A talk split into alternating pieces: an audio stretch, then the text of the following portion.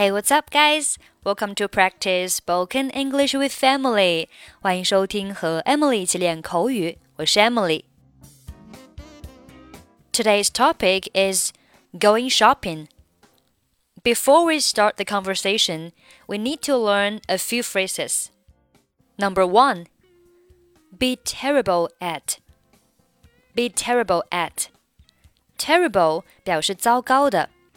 Be terrible at 表示在某一方面很糟糕，就是不擅长做某事，后面接动词 ing 形式。比如说，I'm terrible at doing the research。我不擅长做研究。I'm terrible at doing the research. Number two, have a good taste.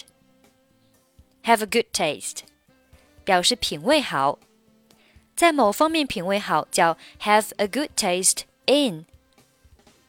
You really have a good taste in clothes. 你的衣品真好。You really have a good taste in clothes. Okay, let's listen to the conversation. Hey Lily, 有空吗? Hey Lily, you got the free time? 有啊，怎么了？Sure, what's up? 我想问问你这周五有时间吗？I just want to ask if you're free this Friday. 有吧？什么事呢？I guess so. Why? 我最讨厌买衣服了，根本不会挑衣服，可是又不得不去。你的品味这么棒，能跟我一起去吗 ？I have to go shopping, which I hate. I'm terrible at picking out clothes. You have great taste, so could you go with me? 好的，Sure.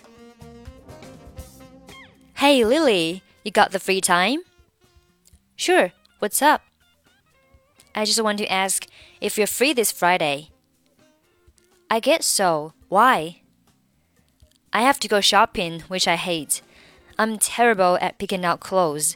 You have great taste, so could you go with me? Sure.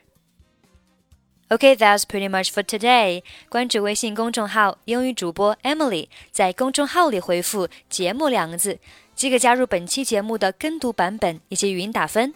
I'm Emily. I'll see you next time. Bye bye.